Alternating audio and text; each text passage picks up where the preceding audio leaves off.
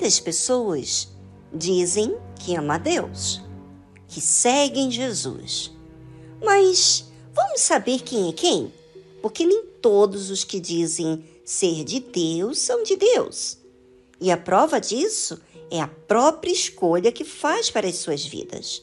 Leva uma vida sem decisões. Vamos então saber como que isso é então. Vamos? Vamos saber. E eis que alguém, aproximando-se, disse-lhe: Bom mestre, que bem farei para conseguir a vida eterna? Hum, que pergunta interessante, não é? Mas será que está certo? O problema não é a pergunta, mas a intenção de cada um. Às vezes, perguntamos algo para ouvir aquilo que queremos ouvir e não aquilo que precisamos fazer. E Jesus disse-lhe: Por que me chamas bom? Não há bom senão um só, que é Deus. Se queres, porém, entrar na vida, guarda os mandamentos. Jesus não falou o quão era importante, o quão era interessante a pergunta, mas questionou aquele jovem rico por que ele chamava de bom. Por que Jesus chama atenção para aquilo que aquele jovem disse? Por que será? Porque, na verdade, quando não estamos praticando nada do que sabemos, não temos nenhum relacionamento com Deus. E muito menos podemos chamá-lo de bom. E por que não chamar Jesus de bom? Porque você não usou a fé para se relacionar com Ele. E se você não se relaciona com Deus, então você pode ser aquele tipo de pessoa que usa Deus para os seus interesses, ou seja, para atender às suas necessidades. Por isso que Jesus disse: Por que me chamas bom? E depois, Jesus disse algo interessante: Não há bom senão um só, que é Deus. Jesus não era o filho de Deus? Sim, o era. Mas a condição que ele estava era de servo de Deus. Veio para servir ao Pai. Ele estava vestido de um homem, né? De carne e osso.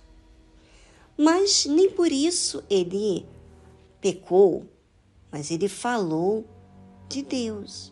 Ele não falou dele mesmo. Ele falou que o pai era bom. Sabe, Jesus, diante daquele jovem rico, se fez como um ser igual aos demais.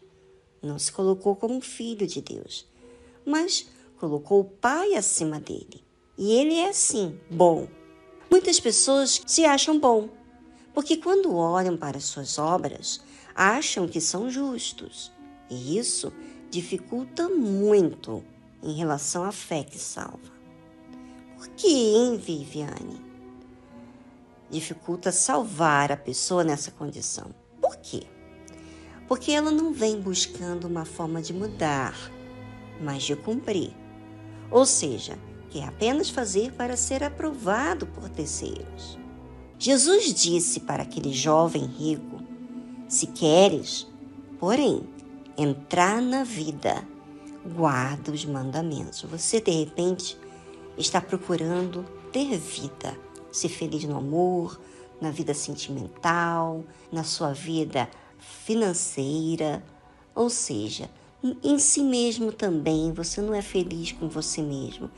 Você não é feliz porque está faltando você guardar esse mandamento. Esses mandamentos que Jesus está falando com esse jovem. Como é que eu guardo alguma coisa? Quando eu vejo que aquilo é necessário.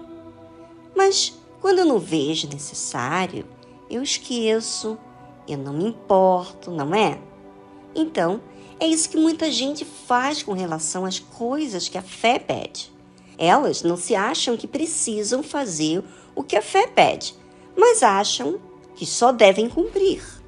Cumprir apenas um papel Eu faço isso, eu posso fazer isso por um tempo, não é?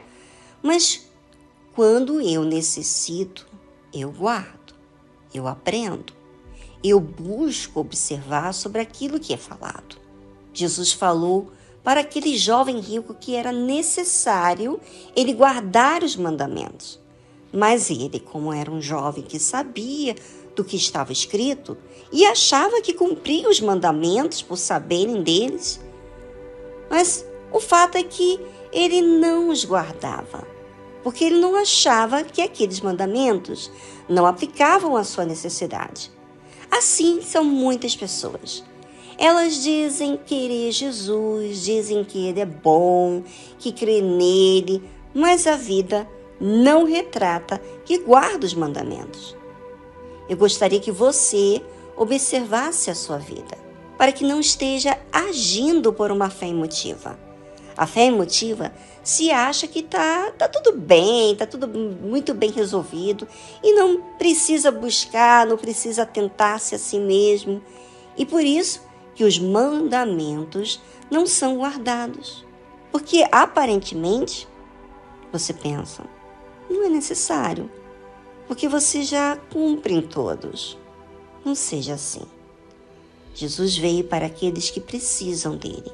Se você atentar para os mandamentos, você vai observar o quão falho você é, principalmente com os demais.